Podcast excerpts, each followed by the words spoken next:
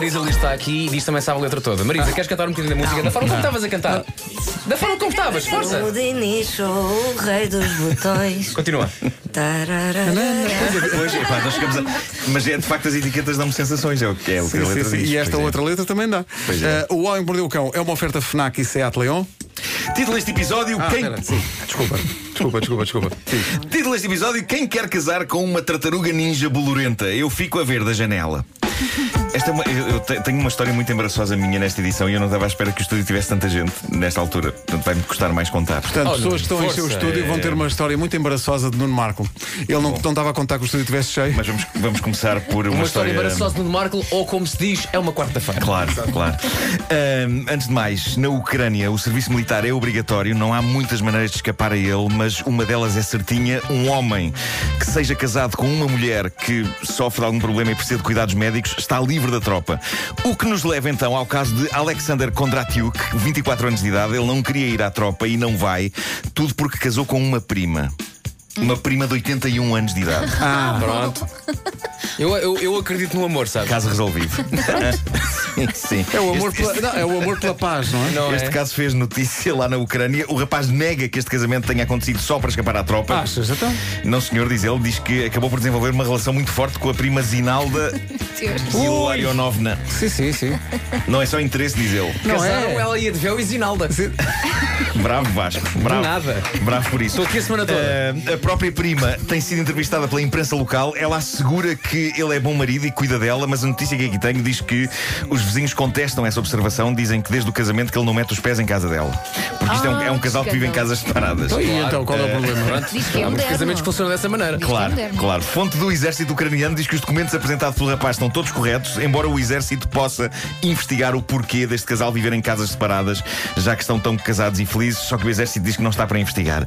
É muito trabalho só por causa de um tipo. Mas algo me diz que depois deste caso, o casamento com idosas vai subir em flecha na Ucrânia. Vai. Ah, eu, eu, para escapar à tropa, casava com uma idosa na boa. Eu sério? casava com uma idosa na boa. Casavas Ah, com uma Só idosa? Casava com uma idosa, no entanto, não iria ser desagradável e não iria desaparecer a seguir ao casamento. Eu estaria disposto, inclusivamente, a fazer shows O de strip para animar os dias da senhora, mas sem nudez integral, por respeito, eu ficaria em cuecas e meias. Mas, não, mas, mas eras, eras menino para consumar esse amor? Não, não, fazia Ah. strip só. Deixa-me só dizer que deixa-me aplaudir a confiança do Marco que diz eu fazia strip para animar, ok? Não é qualquer, não é qualquer pessoa que tem essa Mas coragem. sabes, sabes que a partir de uma certa idade E as pessoas, as valor pessoas que deixam tem. de ter o mesmo critério. Não é? Deixam O de- Nuno a fazer portanto, strip a cena. Muito bem. Ia ser É, só é. Tu és emocionante. sexy na, na arte do strip. Então não, eu não te fui Então logo, não olhas para sou. o. Nuno. Eu, fi- eu cheguei a fazer strip. Espera aí, Não que estava história- eu à espera de história- começares uma frase assim. Sabe o espetáculo Deixem um Pimba em Paz, não é? Sim. Eh, que o Bruno Nogueira fazia com o Manela Azevedo. Eh, e a da altura eles convidaram-me para eu fazer aquele meu número de música invertida. Eu consigo cantar pelos, Música caminhos de Portugal, de ao Mário Gil ao contrário. E depois a seguir ia para trás de uma tela fazer eh, strip em Ah, silhueta eu só. vi isso, eu vi isso. Enquanto eles cantavam uma canção do Toy. Sim, sim, eu vi, eu vi isso e, e tive O três anos de terapia. A, a minha roupa ficava espalhada por todo lado e eu ficava em cuecas lá atrás. E depois Atrás de um a? Manuela Azevedo nunca cantava a música a seguir. Portanto, ela esgueirava-se para a parte de trás e, e apanhava. ver, não é? Pá, uma das maiores artistas portuguesas e estava eu a apanhar a minha roupa em cuecas de rabo para o ar. Mas é, é desde então que ela tem problemas de expressão. Ah, exato, exato. Exato. Bom, Pá, Inacreditável. Todos os dias também. Bravo. Uma imagem que me assaltou a cabeça durante toda a noite foi a de um objeto que está à venda num site de leilões de adereços reais de cinema. Estes sites são incríveis porque de vez em quando surgem lá coisas que de facto são históricas, coisas que fizeram parte de grandes filmes e pelas quais as pessoas estão dispostas a pagar bom dinheiro. E depois aparece aquilo que apareceu ontem, que está a tornar-se viral na net. Eu daqui a pouco vou pôr no, no meu Instagram. É das coisas mais aflitivas que eu vi em toda a minha vida. Trata-se do genuíno fato de látex da tartaruga ninja Leonardo, usado nesse clássico imortal do cinema de 1993 chamado Tartarugas Ninja 3. E eu sei o que é que pelo menos alguns dos nossos ouvintes estão a pensar. Mas caramba, é um fato genuíno Tartaruga Ninja. Não, Não, o que eu estou a pensar é, houve três filmes disso. Não interessa que seja do 3. Eu não sabia que tinha havido 3, eu já tinha havido 2. o 3 é só o pior da série, ok? Mas não interessa, é, é um fato tartaruga ninja em nome da nostalgia, é uma coisa fixe de se ter. Só que o problema é que o fato está repleto de bolor Ah. e meio disforme. Pois. E se vocês bem se lembram, estas tartarugas ninja dos primeiros filmes tinham dentes. Elas tinham dentes Sim. que estavam meio escondidos pelos, pelos lábios delas, não é? Mas vias que elas tinham dentes. Dentes dentro. Qual o problema? Como o fato está velho e está encarquilhado, os beiços da máscara retraíram-se e agora aqueles dentes gigantescos e as gengivas estão todas expostas.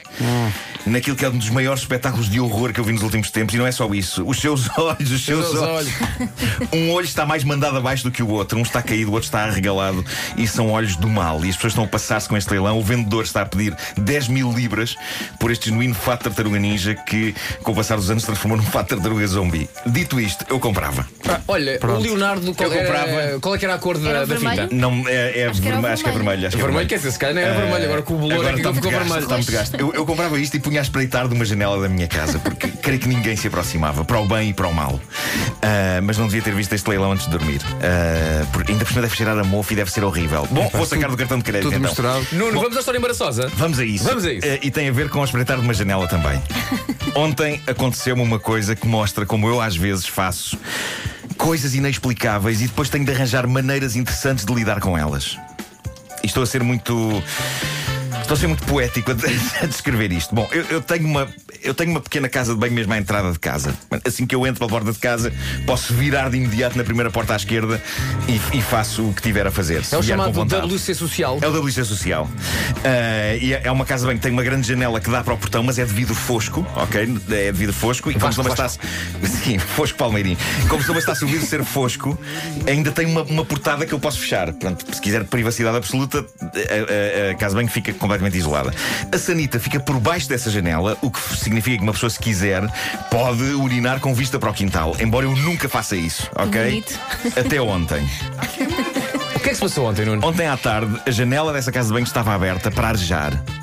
E eu tive vontade de fazer xixi. Passaram algumas horas. Eu estava a escrever e estava empolgado naquilo que estava a escrever e. e e pronto, deixei até à última, ok? E entrei e pensei: "Oh, o dia está bonito e não neguem isto. eh, todos nós sentimos o apelo de fazer isto ao ar livre. Não, não.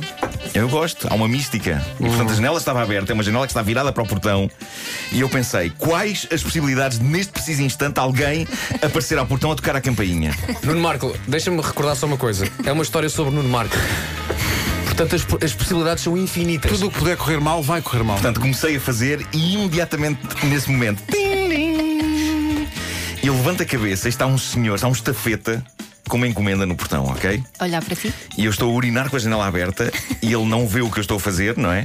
E acho que também não vê que aquilo é uma casa de banho. Ele vê apenas que está uma pessoa à janela e que ele está a tocar à campainha. Não, não, não, deve ver. Ele não vê nenhuma sanita, Portanto, não ele vê. vê uma pessoa à janela que está só quieta a olhar para ele. A olhar para ele. E o estafeta pensa, então isto besta não abre a porta. ele vê a parte superior do meu corpo, até mais ou menos aqui abaixo do peito, numa janela.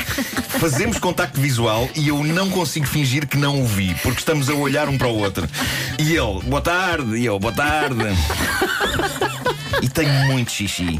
E eu acho que ele não percebe porque é que eu não saio de casa para lhe abrir o portão, ok? E, e eu também tenho pudor de lhe dizer: Oh, amigo, aguenta aí, estou aqui a urinar enquanto olho de frente para si.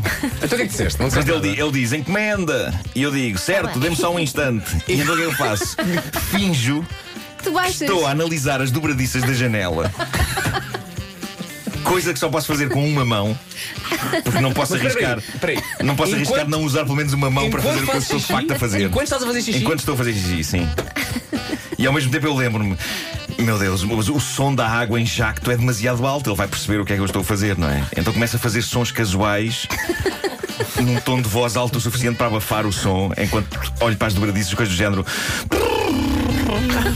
Porque isso é muito natural.